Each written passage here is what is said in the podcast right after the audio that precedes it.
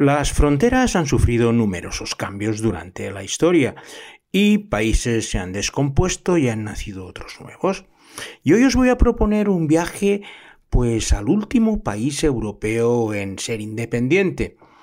Alguno podría argumentarme que Kosovo es un poco posterior, pero como aún está disputada su independencia por muchos países, entre los cuales España, prefiero ceñirme a la legalidad internacional y hoy vamos a visitar ese último país que nació en Europa, para lo cual vamos a prepararnos. Hoy vamos a comer muy bien, lo cierto es que se come perfectamente bien en ese lugar.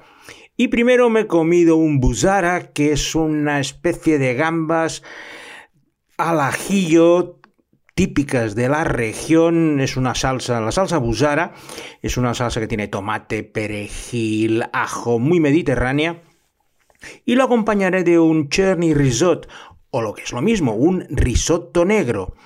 Para beber eh, la bebida de los Balcanes, ya estamos en la zona de los Balcanes, que no es otro que el rakia, el aguardiente blanco de licor, que se encuentra en todos estos países porque hoy en una nueva edición de Traveling Series con Lorenzo Mejino nos vamos a visitar Montenegro.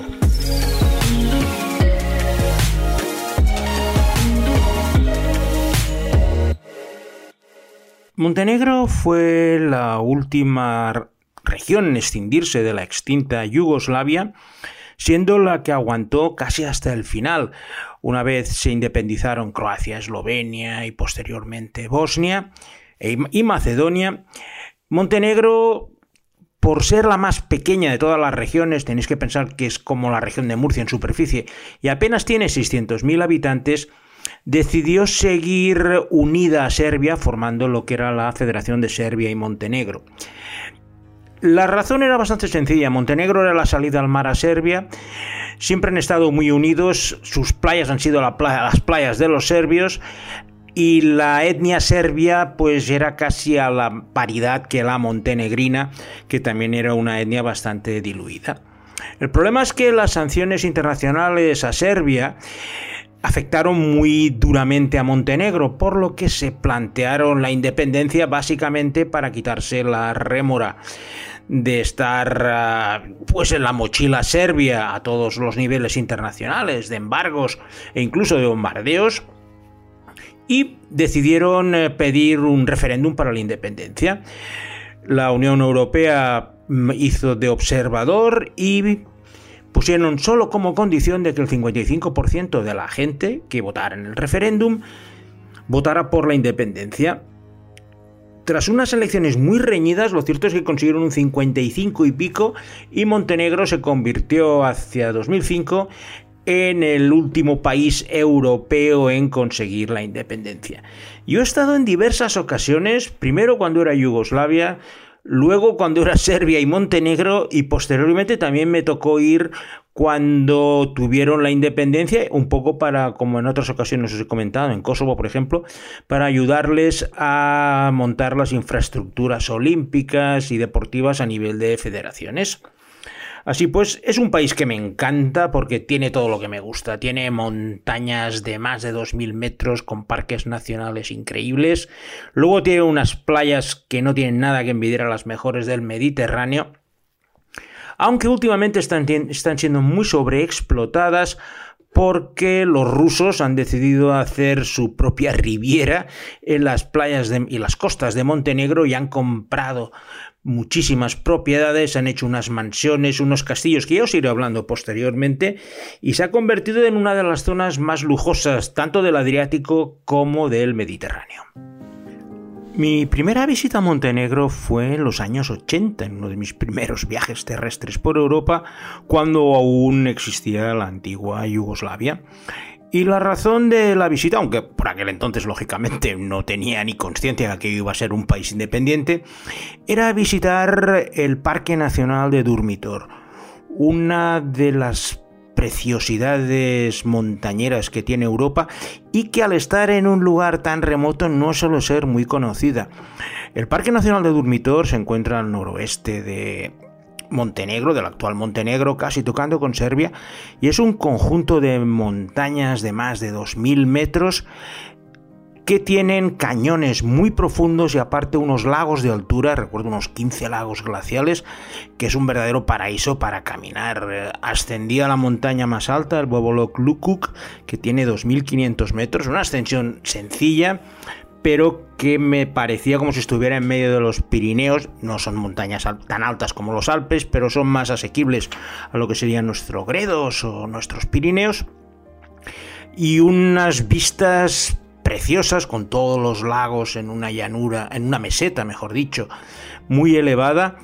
Y luego la actividad que más me gustó hacer por aquella zona es el eh, bajar en rafting por el río Tara, uno de los primeros ríos europeos en los que se podía realizar esta actividad. Yo de hecho fue la primera vez que lo hice unos amigos yugoslavos que estaba visitando me dijeron si quería ir a hacer rafting y yo la verdad no sabía lo que era. Y lo cierto es que me lo pasé en grande con un descenso muy similar a los que tenemos aquí en el Noguera Payaresa por Sort. Y sobre todo te permitía ver el parque de Durmitor desde sus profundidades.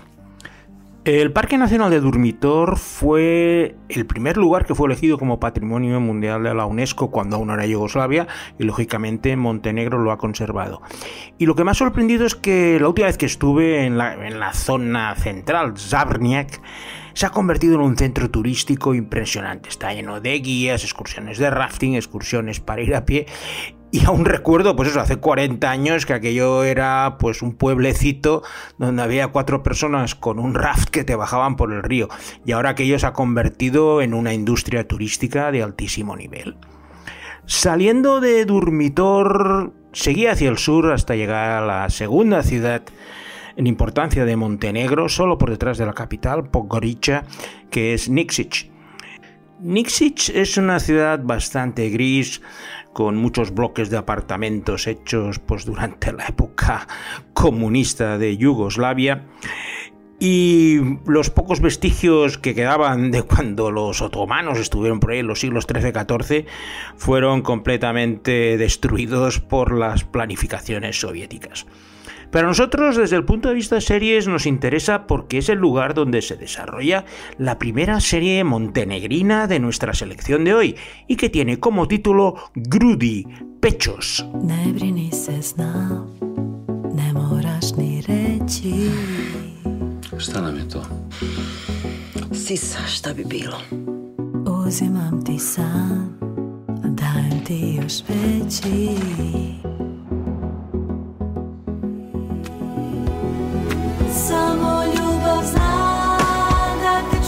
Grudy es una miniserie de cuatro episodios de una hora que ganó el premio al primer concurso que hizo la Radio Televisión de Montenegro de proyectos de series y es la historia de tres amigas, Yelena, Ana y Zorka, que se encuentran tres días después de la reunión del Instituto de los 20 años. Las tres amigas tienen varias cosas en común, entre ellas haber estado enamoradas en diferentes etapas de su vida del mismo hombre, Fuki, que sigue siendo el mejor amigo de las tres y que nunca se ha movido de la ciudad de Niksic, mientras que las tres han seguido caminos diferentes. Ana es una bioquímica que vive en un país vecino, pero a la que se le ha diagnosticado un cáncer de mama. Su amiga Zorka también vive en una ciudad grande de otro país vecino y está casada con un empresario famoso, mientras que la última de las tres amigas, Yelena, es una profesora en Nixic y intenta mejorar el sistema educativo y en su caso se ha casado con un extranjero. En los tres casos eh, podéis ver que tienen relaciones con los países vecinos, dos viviendo fuera y la otra vía matrimonio, pero el tema de los pechos también es recurrente en las tres. Ana, que se enfrenta a un cáncer de mama. En el caso de Yelena, tuvo que hacerse una reducción mamaria por el excesivo tamaño de los mismos que hacía que la gente solo mirara esa parte de su cuerpo y en el caso de Zorka hizo también otra reducción mamaria pero por otras razones que se irán conociendo a través de la historia. La serie a mí me ha gustado mucho, habla de las historias de estas tres mujeres con un reencuentro en la cual, pues bueno, pueden hacer las paces con su pasado y ponerse al día de lo que están realizando y nos presenta una visión muy acertada de la actual sociedad montenegrina, en especial tras la descomposición de la antigua Yugoslavia que ha dejado todavía muchas huellas y cicatrices por cerrar. Eh, si os estáis preguntando cuál es la lengua que se habla en Montenegro, la respuesta oficial es el montenegrino, pero eso de esas cosas que se han creado artificialmente a partir de lo que era el serbo croata de toda la vida, pero al extindirse en todas las repúblicas, pues cada una de las repúblicas, digamos que ha diseñado un idioma propio, adaptando sus modismos y sus formas de decir las cosas, para separarse de lo que sería la raíz común del serbio, del serbo croata. Así de esta manera, de, a partir de esa raíz común ha nacido el serbio, el croata, el bosnio y el montenegrino. El montenegrino además tiene la particularidad que se puede escribir en cirílico y en latino. Los independentistas montenegrinos prefieren la grafía latina para diferenciarse de la grafía serbia, que siempre es en cirílico, pero viendo por eh, la parte costera lo vas a encontrar casi todo en latino, mientras que en el interior, cercano a Serbia, muchos de los carteles siguen estando en cirílico. Siguiendo nuestro recorrido saliendo ya de la zona del Parque Durmitor, seguimos descendiendo hacia la costa y una parada imprescindible en una visita a Montenegro es la ciudad de Cetinje, que es la capital histórica y donde todavía, por ejemplo, ahora vive el presidente de la República de Montenegro. Es un lugar con 500 años de historia, pero que para todos los montenegrinos es su centro histórico y cultural. Tiene una un núcleo antiguo bastante bien cuidado, aunque en la parte exterior, pues bueno, abundan esos bloques prosoviéticos, pero lo cierto es que pasear por Chetiñe, visitar el monasterio, un monasterio de 500 años, te da una idea perfecta de cómo era Chetiñe pues hace varios siglos y en especial durante la dominación del Imperio Otomano. Y este aspecto histórico de Chetiñe es el que trata la segunda serie de nuestra selección montenegrina de hoy, y que tiene como título Bosichni Ustanac, el levantamiento de Navidad. Opet nas prati. A, posla i Todor. Došli ste u moju državu.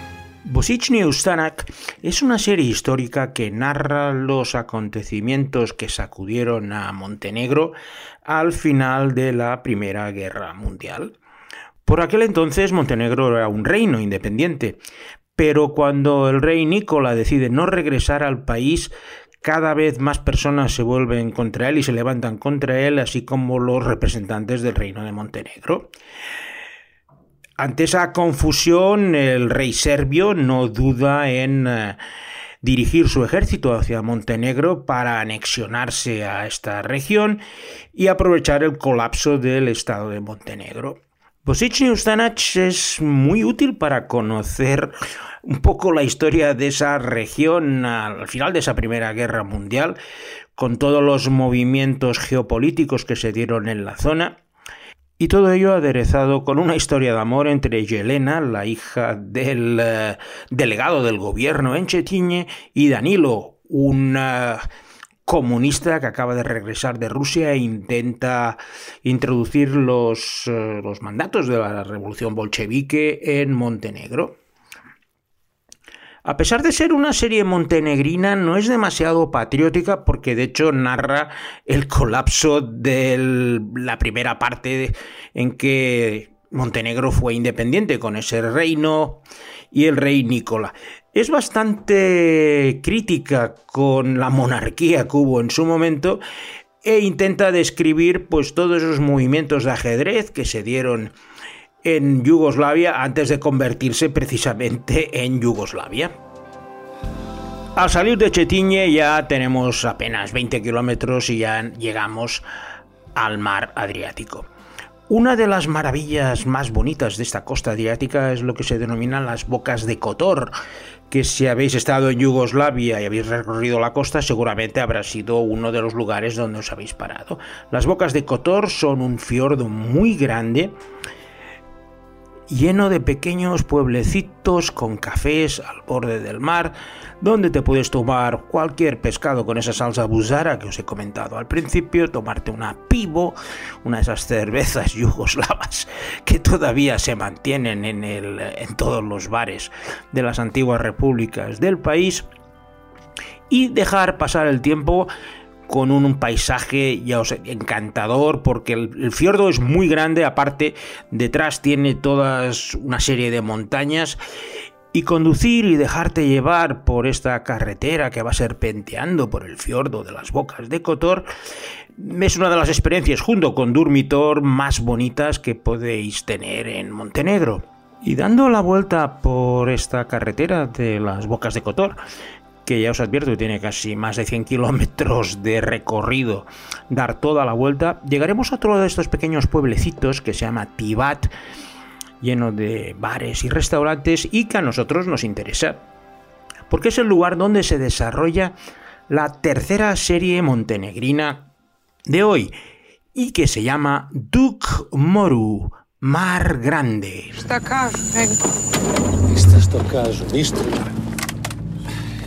Kažu nije treba da ide tamo. Treba nekad... A, a koji je ovo ove godine? Treći valjda, ne znam, ajde. Evo ti ovo, neka ti ta priča. Gledaj da ti ne budeš četvrti. Što je s tobom ovih dana? A što je s tobom ovih dana? Što je s tobom? A što je s tobom? Što je sa mnom? Sa mnom? Što je sa mnom? Ajde, objasni mi što je sa mnom. Svaki dan što je sa mnom.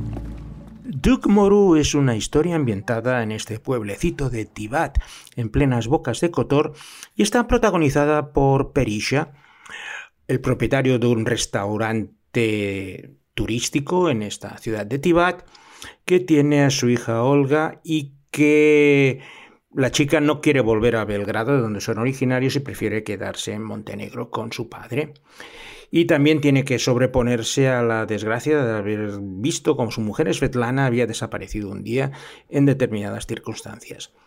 Perisha tiene problemas con algunos mafiosos locales de la ciudad que le piden protección para mantener su restaurante en paz y en ese entorno es donde se desarrolla una historia, un thriller dramático donde veremos cómo un padre es capaz de todo por salvar a su hija y por encontrar a su mujer, siempre en ese entorno incluso fantástico que le dan las bocas de Cotor, porque recuerdo que tenían una leyenda que decían en la serie que cada año siete personas, siete víctimas deben eh, como sacrificarse para que el mar esté tranquilo. Y esa es la historia que desarrolla Duke Moru. Antes de continuar nuestro recorrido, ya nos acercamos a la playa, os voy a comentar una curiosidad sobre el nombre de Montenegro, que lo han mantenido a pesar de que en la lengua vernácula propia el montenegrino se llama Chenagora, que traducido quiere decir montaña negra.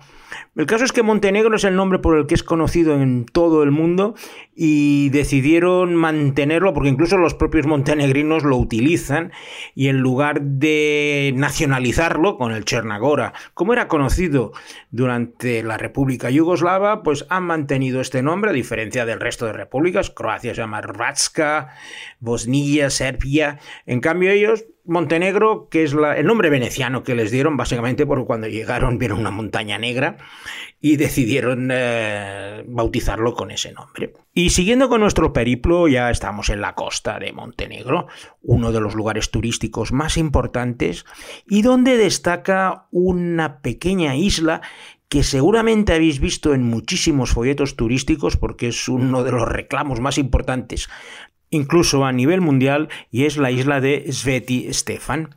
En la actualidad ya no es una isla porque la han unido al continente con un pequeño tómbolo, que es un, istmo que une la costa con esta isla que se ha convertido en un lugar exclusivo con un complejo hotelero de máximo lujo que ocupan casi siempre los rusos que huyen de las temperaturas gélidas del invierno y se dirigen a Sveti Stefan, todos los oligarcas, a estar en ese lugar tan exclusivo donde las habitaciones cuestan pues miles de euros la noche. No he estado, me llevaron un día a comer y viendo el precio de la comida ya me puedo imaginar cómo era el precio de la noche. Básicamente van allí a figurar y a mostrar sus mujeres trofeos, suelen llegar en avión o en helicóptero, pero si veis una, foto de Svet y Stefan lo vais a reconocer rápidamente. A la sombra de este complejo turístico de lujo tenemos la ciudad más importante de la costa montenegrina, que se llama Budva y que nos interesa porque es el lugar donde se desarrolla la última serie de nuestra selección de hoy y que tiene como título Budva na pienu otmora, o lo que es lo mismo, Budva sobre la espuma del mar. Stabilna i duga veza. Što ja to volim? Šta voliš? Te stabilne i duge veze. Da ih rasturam. O, da ne bi. A ne bi.